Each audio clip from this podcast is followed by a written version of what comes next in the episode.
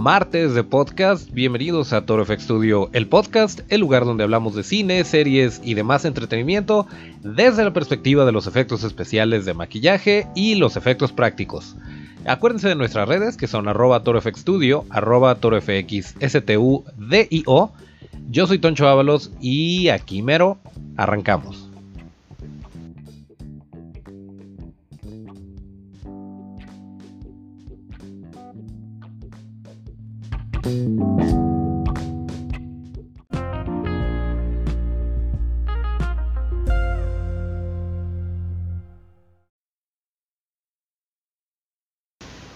Y perdónenme que he pecado, eh, desafortunadamente no tuvimos oportunidad de grabar podcast el viernes pasado.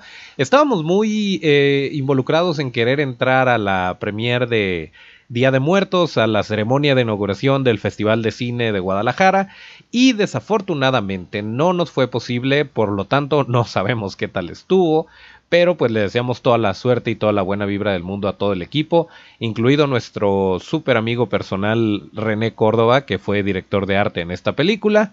Eh, sin embargo, sí hemos tenido la oportunidad de echarnos la vuelta por ahí en el Festival de Cine y seguramente ya se dieron cuenta de lo que estuvimos viendo en nuestras historias de Instagram y todo esto. La verdad es que sí está muy padre, es una experiencia muy enriquecedora, conoces a gente muy interesante y se ven de repente películas que no sabemos si vamos a tener la oportunidad de volver a ver aquí.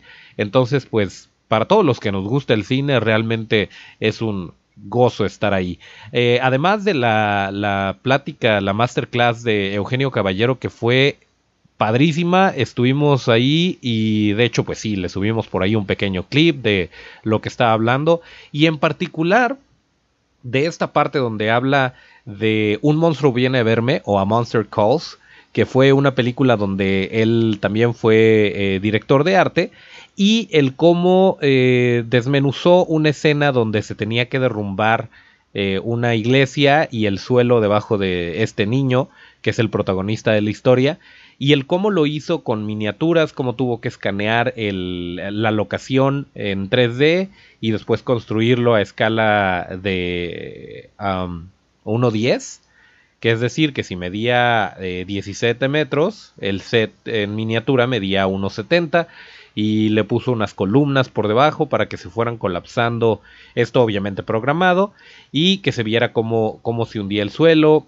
y después el set, eh, después se construyó un set con estas eh, especie de baldosas de tierra en donde pues ya estaba todo movido, ya estaba el suelo eh, resquebrajado y el niño tenía que actuar ahí y después compusieron todo esto, eh, compusieron, pues es que se llama compositing. Pero bueno, el caso es que juntaron todo esto digitalmente y termina una escena muy, muy memorable y que además él mismo lo dice, pudo haberlo hecho todo digital, pero el hecho de que tenga esta tangibilidad, el hecho de que haya sido eh, de manera práctica, pues le da otro sentimiento, le da otra dimensión a la escena y pues no podríamos estar más de acuerdo con el señor caballero. Esto además de, de otras cosas que mostró del laberinto del fauno, de Roma obviamente y del oficio de diseño de producción o de dirección de arte que pues es relativamente nuevo eh, en el aspecto en que él cuando entró a la industria del cine, pues no, no tenía idea que se iba a ir por ese lado y eventualmente sus sensibilidades, sus gustos y su aprecio por eh, distintos aspectos del cine lo llevaron a ser este gran eh, director de arte que es hoy en día y bueno pues muy interesante. También tuvimos oportunidad de ver la plática de Peter Fonda eh, moderada por Diego Luna en donde nos habla de su carrera y, algo bien interesante que mencionó que fue uno de los momentos más eh, que más orgullo le dieron en su carrera actoral. Estamos hablando de que Peter Fonda tenía 19 años y estaba en una obra en la en la escuela, en una obra de la preparatoria, me parece, y él tenía que interpretar al jefe del coro que estaba borracho. Y a sus 19 años, pues no tenía mucha referencia de cómo, de, de estar borracho o de estar tan borracho como su personaje lo requería. Sin embargo, había observado el comportamiento de personas borrachas y en esto se basó. Entonces, platica que se acerca al público, que había un área del escenario donde él tenía que caminar hacia el público y em, pues como tenerlos más de cerca. Todo esto mientras está actuando y mientras está dirigiendo al coro, supuestamente.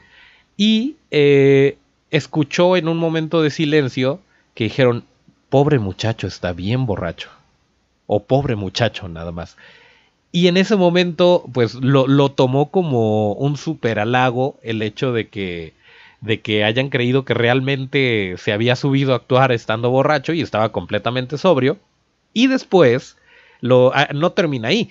Lo más interesante es que después su mamá estaba súper seria y, y le, le echó una mirada así como enojada. Y pues ya que la confrontó y le preguntó qué era lo que estaba pasando, eh, pues como que ató los cabos y le dice, ah, ok, hablaste con la señora fulanita, que es tu amiga, que me vio en el teatro y te dijo que estaba borracho. Y le dijo su mamá, sí, pues ¿qué crees, mamá? No estaba borracho, estaba actuando. Y eso fue así como que el detonante que le dijo, por aquí es, eh, esto es lo que tienes que hacer toda tu vida. Y bueno, además de, de dirigir, escribir, producir, este, actuar eh, y ser parte de, de este legado de actores, eh, pues esto definió su carrera y pues fue una, fue una historia muy, muy interesante, eh, que bueno, todos sabemos que Bridget Fonda es, hija de Peter y habló también de eso, de, de, que su hija le dijo, quiero ser actriz. Y él mencionaba también que, que cuando él estaba chico no sabía qué hacía su papá, eh, lo único que sabía eh, Henry Fonda, su papá, lo único que sabía era que nunca estaba en, casa y él se hizo el propósito de no faltar a los eventos o a las eh, cosas importantes en la vida de, Bridget Fonda, de su hija.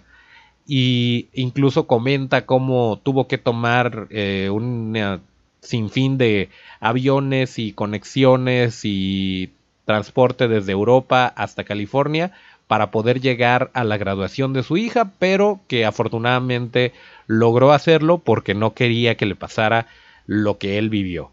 Y también por ahí una, anécdota muy chistosa, esto fue antes de la proyección de Easy Rider y habló de cómo en, una escena en particular eh, Jack Nicholson en realidad este, está drogado porque le, le, estuvo dando marihuana antes de grabar y y él no quería, como dicen los amigos de la taberna, sí quiero, pero no me ofrezcas. pues algo así le pasó al, señor Jack Nicholson y de esa manera obtuvo esta actuación en, esa escena en particular. Entonces, pues bueno, bastante interesante la, plática con Peter Fonda.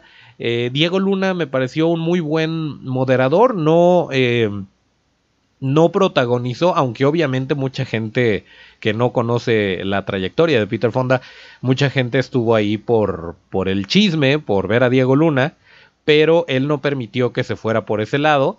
Eh, lo dejó hablar, le, planteó las preguntas y realmente eh, Peter Fonda se adueñó del escenario. Aunque al final por ahí le hicieron una pregunta a, a nuestro querido Diego que si él pudiera elegir a Peter Fonda para actuar un personaje en Star Wars, que quién sería. Y bueno, o sea, totalmente fuera de contexto la pregunta, pero, pero Diego la supo manejar muy bien. Dijo que el señor era definitivamente la viva imagen, la personificación de la fuerza. Y hasta ahí quedó el asunto. Pero bueno, pues estas, estas han sido las dos masterclass a las que... No es cierto, no es cierto. Estuvimos en estas dos masterclass y esto fue, les estoy hablando el sábado, fue la de Peter Fonda y la de Eugenio Caballero. Y el domingo, que por cierto, un aplauso a Eugenio Caballero, ya lo vieron por ahí en un, en un post de, nuestro Instagram, si nos siguen por allá. Y si no, este es un buen momento de hacerlo porque vamos a tener varias cositas. Pero em, fue muy grato ver la entrega hacia la gente de Eugenio Caballero.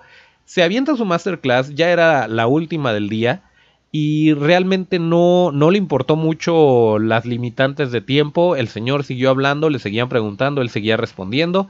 Se acaba la masterclass y se queda ahí en el escenario y se acercan y le empiezan a hacer preguntas y dice, ¿saben qué? Déjenme voy para abajo. Se baja del escenario y sigue platicando con la gente, está firmando autógrafos, está tomándose selfies, le están haciendo preguntas, oye, que para el laberinto del fauno, ¿cómo era el set? Y dice, no, pues en su gran mayoría todo era yeso. Eh, oye, ¿y el moho? No, pues el moho era pintado. Y entonces está respondiendo este tipo de preguntas completamente generoso con su tiempo y con su conocimiento. Y pues obviamente llegan los de seguridad y, eh, este, Eugenio, si quieres nos salimos, ¿no? Este, y sí, o sea, había ciertos eh, lineamientos de seguridad que incluso protección civil te obliga a seguir y pues era un tumulto de gente ahí alrededor de Eugenio Caballero. Y lo que hizo fue decir, ¿saben qué? Vámonos para afuera y seguimos firmando y seguimos tomándonos fotos, pero sí hay que, hay que dejar la sala. Eh, y le ofrecieron le dijeron, oye, pues te quieres ir por acá con nosotros, esto refiriéndose a por el escenario, subirse al escenario y salir por donde salen todos los ponentes. Y dijo, no, me salgo con la gente.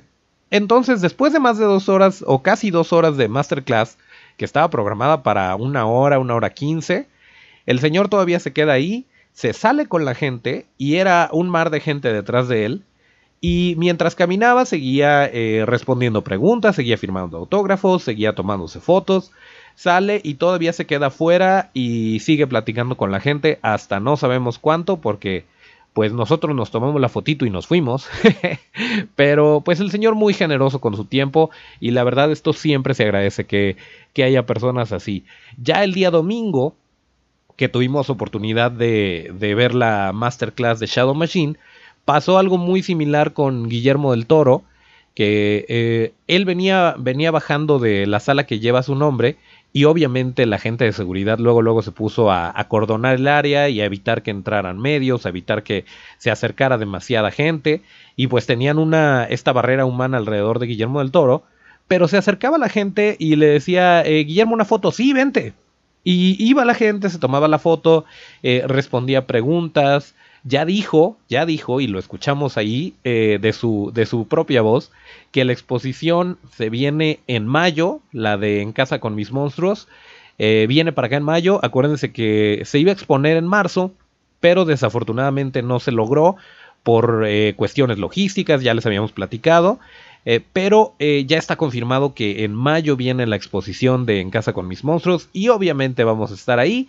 Y bueno, pues también el señor Guillermo del Toro estaba realmente recorriendo los pasillos. Eh, un señor de seguridad me dijo que ya se iba, que ya era como que el último tour que daba, eh, al menos por ese día. Y mientras estaba caminando, eh, hablando con la gente, tomándose fotos, firmando autógrafos, respondiendo preguntas, o sea, un tipazo y eso lo sabemos todos. Entonces también un gran aplauso al señor del Toro, a nuestro tío, nuestro santo patrono, por, por ser de, esta forma, o sea, cero ego, cero eh, prepotencia. Eh, él estaba, obviamente tiene que tener a su equipo de seguridad porque es, un, eh, es una regla que no pone él, que la pone el lugar porque quiere evitar tumultos o problemas pero eh, pues a, Guillermo del Toro parecía no importarle porque le respondía a la gente y les decía, vente, tómate la foto, aunque estuvieran los de seguridad ahí. La verdad, muy padre, muy, eh, muy grato siempre tener a, Guillermo del Toro en su casa en Guadalajara. Y em, pues bueno, volviendo al, al tema de Shadow Machine, esta es una compañía productora de animación que, eh, bueno, si ustedes se acuerdan de Pollo Robot, que era, eh, bueno, en lo particular somos muy fans de, Pollo Robot y de este tipo de animación, pues em, empezaron más o menos por ahí, aunque eh, tienen un talento que ha estado en todos lados y actualmente tienen en particular tres, este, tres series que son las que estaban presentando. Dos de ellas las podemos encontrar en Netflix, una está en Adult Swim y yo todavía tengo la duda de si la que está en Adult Swim la podemos ver en eh, la podemos ver en Cartoon Network o si nada más está disponible en este en Estados Unidos en esta, esta sección de, Cartoon Network que es para un público adulto. Pero bueno, les estoy hablando de eh, BoJack Horseman, de The Shivering Truth, que es esta serie que les cuento de, Adult Swim, y Final Space. Final Space y Bojack Horseman las podemos ver en Netflix. The Shivering Truth parece que, pues bueno, al menos en Netflix estamos seguros que, que no está. Pero bueno, em, el director de esa compañía, uno de ellos, Alex Buckley, estuvo moderando esta, esta charla con Kat Solen, que es la, eh, la directora de, The Shivering Truth. Estuvo también Ben Jelajak, que es el, director de Final Space.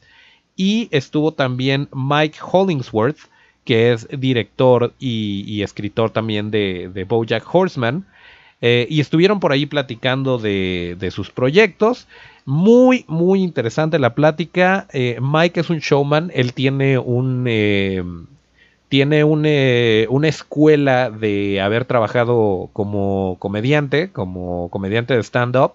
Entonces, pues muy chistoso. De hecho, cuando, estaba, cuando estaba a punto de hablar, a punto de, tomar el micrófono, de repente agarra sus notas y dice, soy un gato pequeño al que le gusta jugar todo el día.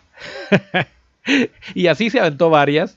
Eh, tenía, tenía unas tarjetitas con, con, frases en español que no tenían mucho que ver. Aunque sí, lo primero, lo, de las primeras cosas que dijo fue, eh, yo dibujo al caballo triste. Entonces, así se refiere a, a Bojack Horseman. De hecho, cuando firmaba los autógrafos, eh, le ponía, dibujaba a Bojack Horseman y le ponía caballo triste. Pero pues muy buena onda, muy padre. Si tienen oportunidad, por cierto, yo sé que los que tenemos Netflix seguramente ya vimos Bojack Horseman y ya vimos Final Space. Pero si tienen oportunidad, busquen al menos el tráiler de The Shivering Truth en, eh, en YouTube, aunque sea. Está buenísimo. Es animación en stop motion y tienen talentos como, como Jonah Hill eh, en, la actuación de voz. Hay historias buenísimas, eh, súper bizarras, súper salidas de, de, la norma, de lo, de lo que consideramos una, una historia, pues, normal, pero eh, muy chistosas, muy, de, pues, de humor negro, padrísimas. La verdad es que sí sí quiero saber más de The Shivering Truth y más porque todo este rollo de la animación en stop motion es súper eh, enriquecedor, tiene como que otro nivel, incluso sus mismos compañeros, o sea, eh, de, tanto el director de Bojack Horseman como de, como de Final Space decían, no, es que Caro está eh, bastante pesada y lo que está haciendo es, es un trabajo monumental. Y pues sí, la verdad es que son, son producciones que requieren mucho más eh, tiempo, mucho más presupuesto, mucho más paciencia. Entonces, pues sí, este, le dije Carol, perdón, Kat Solen. Kat Solen es la, la directora de The Shivering Truth. Y pues sí, valdría mucho la pena que, le echáramos un ojo y más en el marco del anuncio que dio nuestro tío de que se va a abrir este eh, centro de estudios en animación aquí en Guadalajara y pues obviamente esto va a atraer muchísimo a las personas que nos gusta todo este rollo. Nosotros en lo particular pues no somos animadores, pero eh, hemos hecho de repente pruebas, de repente eh, puppets para stop motion. Y es un, es un mundo que de alguna forma siempre está conectado. Incluso en el vestuario, si ustedes ven Coraline, eh, por ejemplo, todo, toda la ropita que traía Coraline es diseñada por, por gente profesional de vestuario. Eh, de hecho, si tienen oportunidad de, ver el detrás de cámaras de Cubo, eh, Cubo and the Two Strings, creo que aquí nada más se llamó Cubo. Eh, también, o sea, es un rollo de. Tenemos que bañar la tela con una especie de silicón y tenemos que ponerle ciertos alambres debajo de la tela para poder sostener la forma. Por ejemplo, si una bufanda o si una capa está ondeando con el viento, para animar esto en stop motion, pues lo tienes que hacer cuadro por cuadro y tienes que hacer que se vea fluido, entonces son más cuadros y bueno, que hay motion blur cosas por ahí técnicas que nos pueden ayudar. Pero el caso es que, todo, este, todo este rollo eh, pues tiene un trabajo de ingeniería y un trabajo artístico bastante profundo que a lo mejor uno como espectador no, no alcanza a percibir, pero que está ahí y que si no lo tuviera, que es como el bajista en una banda, si no estuviera se notaría aunque nadie lo esté pelando. Y lo dice un, un bajista. Pero bueno, pues así ha estado hasta el momento el Festival Internacional de Cine. Eh, por ahí saludamos a nuestro buen amigo Carlos García Campillo y estuvimos eh, pues tomándonos la fotito. Nos encontramos el tío Chente de la Taberna Geek que estaba por ahí cubriendo el evento. Eh, y pues bueno, Todavía continúa, apenas es martes, esto se acaba el viernes, aunque nosotros, como ustedes lo saben, nosotros nos vamos a la mole, yo creo que el jueves en la noche, pero gente de Ciudad de México, nos vamos a estar viendo en la mole este viernes y del viernes al domingo vamos a estar ahí haciendo eh, de las nuestras para que estén bien pendientes porque les vamos a tener dos, tres sorpresillas por ahí. Así que hay que estar eh, bien atentos a nuestras redes, a todas las redes, Instagram, Facebook, eh, incluso YouTube, el podcast, ya saben. Por todos lados, en Twitter, porque uno nunca sabe por dónde va a venir el regalito, la promoción, lo que les vengamos manejando en, ese momento en particular. Así que pues eh, hay, que, hay que echarle un ojo para que no se vayan a quedar fuera. Bueno, y espero que se entienda que es este podcast en particular es hasta cierto punto un especial del Festival Internacional de Cine en Guadalajara, por lo cual no estamos siguiendo el mismo formato, aunque sí les tenemos una recomendación en Netflix que es eh, La frecuencia Kirlian. Esta es una serie muy cortita, de, con episodios muy cortitos también, que estuvieron hablando por ahí en la Taberna Geek. Si tienen oportunidad, échenle un ojo a nuestros amigos de la Taberna Geek, que están también en todas las plataformas. Em, y hablaron de esta serie, entonces yo seguí su consejo y ahora se los paso a ustedes. Em, es una serie de animación un poquito limitada, pero en realidad las historias, y tengo entendido que originalmente se planteaba para que fuera en live action, eh, pero bueno, por cuestiones de presupuesto, etcétera, etcétera, no se logró y se hizo a manera de eh, animación. Y estos son unos audios, eh, es una producción argentina, por cierto, está completamente en español. Y pueden, eh, pueden echarle un ojo, son capítulos cortitos, son historias como de terror que narra un, un locutor de radio que está toda la noche, todas las noches, como los amigos de la taberna cuando hacen el velador groovy. Eh, y están, eh, bueno, habla la gente para eh, dar su testimonio de algo extraño que está pasando en este pueblito olvidado que nadie sabe cómo llegar y de repente te muestran historias de pues siempre medio relacionadas con, con, el terror. No sé, es una, es una propuesta bastante interesante, muy divertida. Estoy seguro que en un día se avientan toda la serie. Eh, al parecer hay más capítulos, hay 8 en Netflix y tengo entendido que son 16. O si hay 6 en Netflix, tengo entendido que son 12. El caso es que hay más y hay más historias, pero estoy seguro que les va a gustar. Está muy divertido, muy fácil de eh, consumir. Y bueno, pues ahí la tienen para que le echen un ojo. No les quiero dar mucho, mucho spoiler, pero vaya, no es... Eh, a mí me recordaba un poquito como la dimensión desconocida pero con historias, pues se nota mucho la influencia de Stephen King y de este tipo de, de suspenso y de, y de terror eh, extraño que no es propiamente de, de, un susto común como el jump scare pues barato, no va por ahí, no es tanto de miedo, incluso yo creo que si Tonchito fuera un poco más grande creo que sí se le enseñaría. Eh, pero son historias padres, están bien narradas, eh, la animación le aporta este elemento pues surreal un poco. Eh, yo creo que sí, sí vale la pena que le echen un ojo a la frecuencia Kirlian. Está en Netflix y seguramente les va a gustar. Ya por fin terminamos Kingdom. Por cierto, eh, si tengo una objeción o un problema con, con esa serie es que quiero más.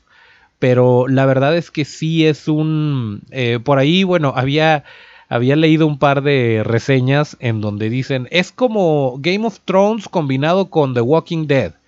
Y yo eh, difiero un poquito, no tanto, ni para un lado ni para el otro, pero es cierto que es un, es un drama de época, eh, de traiciones, de poder, de cosas por el estilo, y también hay zombies, entonces pues tiene una combinación bastante interesante, pero no necesariamente se va por ese lado.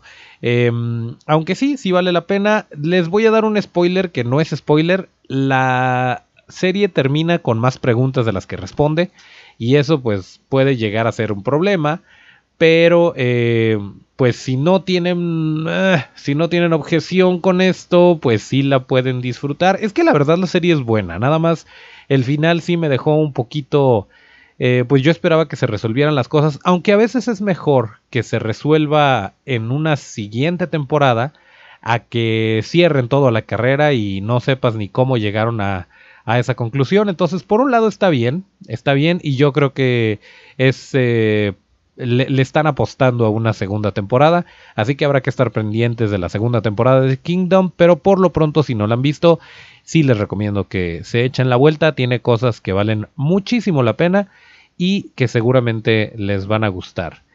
Y en noticias rapiditas, em, tenemos por ahí, ya les habíamos hablado de la exposición de Guillermo del Toro de En casa con mis monstruos. Bueno, pues Ciudad de México no se quiere quedar atrás y va a tener, no sabemos exactamente cuándo, pero va a tener una exposición de H.R. Giger. Hans Reddy Giger, el artista que creó eh, el universo visual prácticamente de, Alien, de toda esta eh, saga, de todas eh, estas criaturas, incluso las paredes. Ya habíamos hablado de él y a lo mejor en algún momento le dije Hans Rupert Giger y no Hans Reddy Giger. Y esto es porque a veces lo confundo con Karl Rupert Cronen, que es el personaje este de Hellboy que se mutilaba y que era el mejor asesino de Hitler y todo esto. Eh, bueno, perdón, es que tienen más o menos las mismas sílabas y, bueno. En fin, el caso es que H.R. Giger, eh, este señor ya se murió, pero va a estar eh, en Ciudad de México su exposición con eh, todo, bueno, no todo su, no toda su colección de, de, obras, pero sí van a ver por ahí esculturas de xenomorfos y van a ver este muchas cosas muy interesantes. Al parecer van a ser 100 obras de, de H.R. Giger que van a incluir pinturas, van a incluir muebles, porque este señor también, eh, de hecho, si tiene oportunidad, googleen la silla Giger.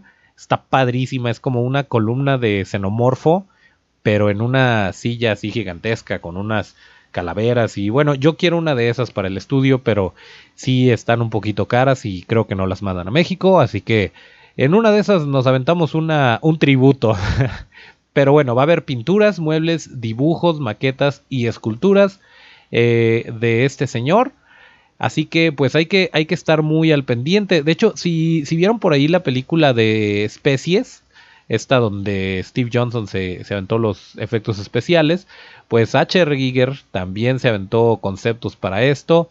Eh, era un artista bastante loquito, bastante... decían por ahí que, que, tenía los huesos de su, de su exnovia, que murió y pues de alguna manera este señor consiguió los huesos. Pero bueno, ese ya es más chisme que otra cosa, aunque estoy casi seguro que lo dijo en una entrevista. Pero lo que nos importa es el arte de este señor y todo su legado que normalmente está en su natal Suiza, que de hecho ahí está el Giger Bar, que también eh, tiene todas estas obras del señor. Y bueno, si no tienen planeado ir a Suiza próximamente, pues váyanle pensando echarse una vuelta por, em, por Ciudad de México, que es donde va a estar esta exposición, aunque todavía no tenemos fecha, pero obviamente les vamos a decir aquí mismo todos los pormenores. Por lo pronto, pues eh, la exposición de Guillermo del Toro llega a Guadalajara en mayo me parece que a Ciudad de México hasta 2020. Y eh, la de HR Giger pues nada más va a llegar a Ciudad de México, pero hay que estar muy pendientes para que no nos la perdamos. Bueno, y otra noticia rapidita que tenemos por ahí en el tintero es, eh, ¿se acuerdan ustedes de eh, Blade? Que es este, este vampiro que cazaba vampiros, pero que él sí era bueno, interpretado por Wesley Snipes. Es un personaje de Marvel que tuvo su primer película en 1998, mucho antes de que Iron Man diera pie a lo que ahora conocemos como el universo cinematográfico de Marvel, que después en 2002 nuestro tío Guillermo del Toro dirigió la película Blade 2 y eh, que tuvo estos vampiros que se como dislocaban la mandíbula o algo así para para eh, pues morder, que estuvo muy padre por cierto ese efecto, a cargo del genial Steve Johnson. Pues, eh, y después en 2004 hubo una tercera entrega que no tuvo tanto éxito y por esto pues ya no supimos más de El vampiro cazavampiros. Eh, resulta que lo último que se sabe es que están en planes, están en negociaciones y en pláticas con Marvel para volver a traer a este personaje a la pantalla y con el mismísimo Wesley Snipes. Aunque eh, al parecer la historia va a tratarse de la hija de Blade, eh, Fallon Gray, quien va a ser ahora la cazavampiros y va a ser entrenada por su padre. Y esto pues nos hace pensar que a lo mejor eh, Wesley Snipes ya con esto se retira del personaje, pero sería una muy buena manera de, de darle cierre a, a, su interpretación como Blade y de reavivar la franquicia. Entonces, eh, pues está muy bien, la gente parece que lo va a recibir bien. Eh, desafortunadamente llegó tal vez antes de tiempo Blade, si no sería seguramente parte de todo lo que conocemos ahora. Pero pues definitivamente sí nos quedamos con ganas de más y la prueba es que Marvel ya se dio cuenta y está tratando de revivir esta franquicia. Y lo padre es que Wesley Snipes va a estar involucrado, entonces no es como que tengan que reinventar el hilo negro. Eh, así más o menos como lo hicieron en Spider-Man Into the Spider-Verse, que no necesitamos escuchar la historia del tío Ben 10.000 veces, ya no necesitan darle origen a Blade, estamos partiendo de que ya vimos la del 98, la del 2002 y tal vez la de 2004, y partimos de ahí, nos presentan a la hija y sigue la, la, historia. Eso me parece muy bien, así que habrá que estar muy pendientes para ver cuándo sale esta película, quién va a estar en el elenco, quién la va a dirigir pero es un hecho que ya están en pláticas, esperemos que sí se logre producir este proyecto y obviamente les vamos a estar dando todos los pormenores por acá. Por último, eh, esta es la sección en donde nos gustaría agradecer a todas las personas que colaboran con nosotros de una manera u otra y este es el caso de Imprecut. Impre como impresión, C-U-T. Eh, así los pueden encontrar en sus redes. Si ustedes nos ven de repente en los eventos vestidos muy de gala con nuestras bonitas playeras de Toro FX Studio, es porque ellos son los responsables, eh, nos están haciendo estas playeritas desde hace ya algunos años y si necesitan que les hagan algo personalizado, pues seguramente eh, van a encontrar un muy buen precio y una muy buena calidad. Hay que reconocer que esas playeras nosotros las tratamos bastante rudo. Eh, estamos en el estudio, estamos eh, trabajando con todos estos materiales y la verdad es que aguantan la carrilla. realmente tratamos de renovar la playera como, como equipo de fútbol cada temporada. Pero, pero la verdad es que siguen aguantando. No es que tengamos la misma playera y siempre nos la pongamos. Eh, son distintas, pero es el mismo diseño. Eh, incluso si ustedes quieren una playera de Toro Studio, pueden contactarlos a ellos y seguro les van a dar un mejor precio todavía. Uno porque los mandamos nosotros y otro porque ya tienen el diseño, ya tienen todo listo. Entonces nada más es cosa de que les digan cuántas quieren y eh, en qué tallas. Y otros que ya les habíamos hablado son los amigos de Colibrí 3D. Estos señores y Toro FX Studio estamos trabajando en algo que el viernes, eh, no, seguramente el sábado, se van a enterar en el marco de la mole. Obviamente lo vamos a estar subiendo a nuestras redes sociales y les vamos a pasar eh, imágenes y videos de, de todo el detrás de cámaras, de cómo hicimos este proyecto que estamos trabajando con ellos. Eh, pero por lo pronto, si ustedes están interesados en impresión 3D, si quieren conocer las máquinas que tienen, hay unas a muy buenos precios que son como para principiantes y hay unas para las necesidades más exigentes de resolución y de tamaño. Entonces, échense una vuelta por Colibri 3D. Están en, la mayoría de sus redes como Colibri 3D. Nada más en, eh, en Instagram están como C3DMX. Eh, C, el número 3, DMX. Pero si ustedes buscan Colibrí 3D, todo junto, eh, los van a encontrar y van a ver todo lo que se puede hacer con sus máquinas, todas las diferentes eh, máquinas que tienen. Y pues están aquí en Guadalajara, ya les había dicho, eso está muy padre. Si ustedes tienen algún problema con, con alguna impresora que les compren y necesitan algo de garantía, alguna refacción o tienen cualquier duda, pues van a tener el soporte local, no van a tener que enviar nada al extranjero. Entonces, pues esto lo hace mucho más fácil porque la impresión 3D ya está aquí, ya no espera a nadie y cada vez es más común y más necesario contar con uno de estos equipos. Así que si ustedes quieren ver qué es en lo que estamos trabajando, hay que visitarnos en la mole, hay que estar atentos a las redes si no tienen oportunidad de ir y si están en Ciudad de México y no tienen boleto para la mole, eh, yo les recomendaría que estén muy atentos a lo que vamos a estar posteando, probablemente hoy, probablemente mañana, pero eh, pues sí se va a poner muy interesante esta promoción para que nos puedan acompañar y puedan conocer al Creature Staff de Toro FX Studio. Así que ahí se las dejo al costo para que le echen una pensada, se va a poner muy bonito y nos va a dar mucho gusto verlos por allá. Por lo pronto nos tenemos que retirar porque eh, pues la, el Festival Internacional de Cine todavía está y nos lo estamos perdiendo, pero eh, no queríamos dejar de transmitir el podcast el día de hoy porque ya les fallamos el viernes. Así que esténse muy pendientes y se van a estar enterando de todo lo que traemos entre manos por acá.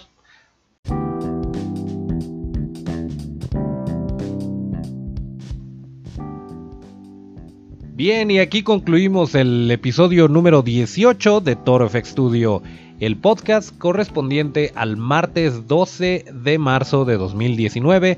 Acuérdense, para seguir la conversación hay que seguirnos en todas nuestras redes como arroba Studio, es arroba ToroFXSTUDIO. Yo soy Toncho Ábalos, mis redes son arroba Toncho Ábalos con T nos vamos a escuchar el viernes en vivo desde la mole. Bueno, tal vez no en vivo, pero grabamos el viernes desde la mole. Y hasta el próximo llamado.